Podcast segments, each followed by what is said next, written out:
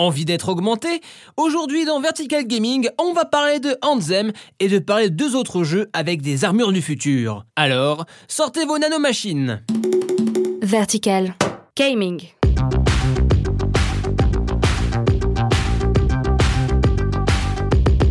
Salut, c'est Étienne et vous écoutez Vertical Gaming, votre rendez-vous hebdo consacré aux jeux vidéo.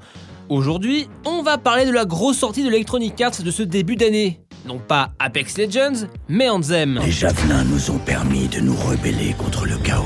Anthem, c'est le nouveau bébé de BioWare, toujours la tête dans la lune, ou plutôt l'espace.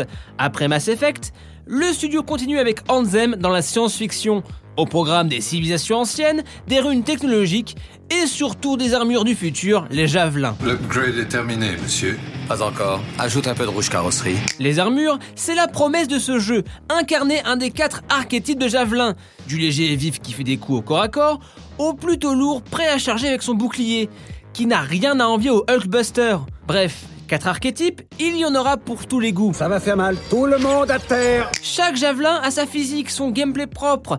Et il est vrai que ça fonctionne. Se promener sur la planète est très plaisant et les combos avec les équipiers fonctionnent plutôt bien. Donc voilà, un game design au poil. Mais le problème, c'est tout ce qu'il y a autour. Quoi? T'attaques par derrière? C'est moche, Banner. Déjà, on peut fustiger le downgrade graphique par rapport à l'E3 2017. Mais le problème de Anthem, c'est que le jeu manque un peu de caractère. BioWare l'a démontré, ils savent créer des univers, des scénarios avec Mass Effect. Pas d'embrouille. Commandant Shepard, l'humanité fait face à la plus grande menace de sa courte existence. Mais là, tout semble artificiel. Le bestiaire manque de charme, les quêtes sont assez simplistes, et le scénario peine à nous transporter. Tout est prétexte à nous faire explorer la planète, casser la bouche à des monstres. Je mets les pieds où je veux, Little John. Et c'est souvent dans la gueule. Je pense et j'espère que le jeu saura corriger ça rapidement avec les mises à jour. Car là, on a un gameplay aux petits oignons, un sentiment de liberté de mouvement et d'approche incroyable avec les javelins. Reste plus qu'à consolider tout ce qu'il y a autour. Just do it C'est drôle que l'histoire s'inverse pour Respawn Entertainment.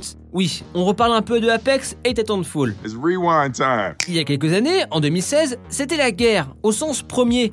Il y avait Call of Duty Infinite Warfare qui sortait le 4 novembre, Battlefield 1, le renouveau de la série, le 21 octobre, et entre les deux titans du FPS, il y avait Titanfall le 28 octobre. Un jeu excellent qui n'a pas trouvé sa place à cause de calendrier? Oh, c'est ballot, hein, c'est ballot. Aujourd'hui, c'est Respawn qui éclipse l'autre production Electronic Arts. C'est assez drôle, quoi. À voir sur la durée lequel des deux va vraiment se démarquer. C'est qui le patron Bon, vous savez, j'aime étendre le sujet de la semaine pour parler de jeux qui me font surkiffer. Vu qu'on parle d'armure du futur, j'aimerais vous parler de deux excellents jeux à faire ou à refaire dans ce thème. Des jeux d'action d'arcade japonais, Vanquish et Metal Gear Rising Revengeance.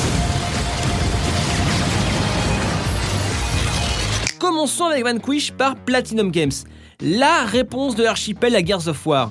On était à une époque PS3 3.6 où il y avait 36 000 TPS, 36 000 jeux avec système de cover, efficace mais plan-plan. Ça fonctionne Mais voilà que Platinum a donné sa vision du truc. Pour résumer, c'est le Bayonetta des TPS. Des turboréacteurs pour se déplacer, un système de bullet time pour ralentir le temps face au Matrix, tout encourage à bouger, à faire des trucs stylés. It's so bad. À la différence d'autres titres, ici on revient avec du scoring, à l'ancienne.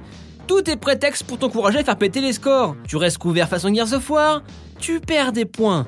Tu prends ton courage à deux mains et tu as de l'audace, tu en gagnes. Et finalement, on se retrouve à faire des chorégraphies over the top pour une poignée de points. Tu vois, le monde se divise en deux catégories.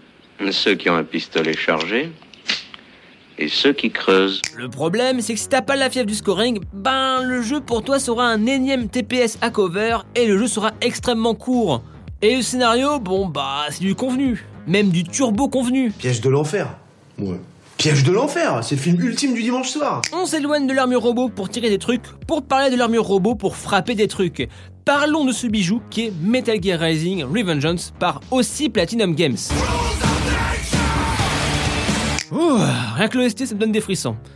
MGR pour les intimes est un spin-off beat'em de la série Metal Gear Solid centré sur Raiden. Après un combat mal passé, il revient plus fort que jamais avec des implants prêts à tout zigouiller avec son sabre. Pasek, il découpe, chien fou, il découpe, robot, il découpe, missile, il découpe. Et oui, Platinum, encore et toujours eux. En même temps, quand tu penses jeu d'arcade décomplexé, c'est quasi sûr que tu penses à eux. Faut dire qu'ils sont rodés. MGR donc, c'est le beat'em all meilleure défense, c'est l'attaque. Si dans Bayonetta on pouvait esquiver à foison, Là, il faut parer avec son épée pour contre-attaquer. Toujours attaquer pour se défendre, quoi. J'ai pas que ça à faire La meilleure défense, c'est l'attaque MGR a pris les personnages what the fuck de MGS. Des personnages charismatiques avec des vraies gueules. Avec même, en boss de fin, un sénateur sous nanomachine qui ressemble à deux gouttes d'eau à François Hollande. Le gameplay est très bon dans les combats. Juste les phases d'infiltration, vraiment, mais vraiment pas ouf. Ok, c'est un spin-off de Metal Gear Solid, mais vous étiez vraiment pas obligés, les gars. Et puis merde, ah, pff, la durée de vie. Le jeu est jouissif, divin, mais voilà qu'à la moitié on nous fait le coup du Eh, refais les décors du jeu, mais au sens inversé.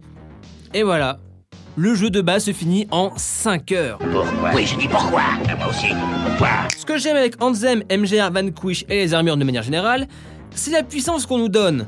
On devient des surhommes, et finalement les armures c'est qu'un outil, un prolongement de notre corps pour démolir tout ce qu'il y a autour de nous. Un bon petit défoulement, une bonne petite castagne. C'est terminé pour ce numéro de Vertical Gaming. Si tu as aimé, parle-en à tes potes, 5 étoiles sur iTunes, ça nous aiderait beaucoup. Sur ce, à plus, dans le stage bonus. Gaming.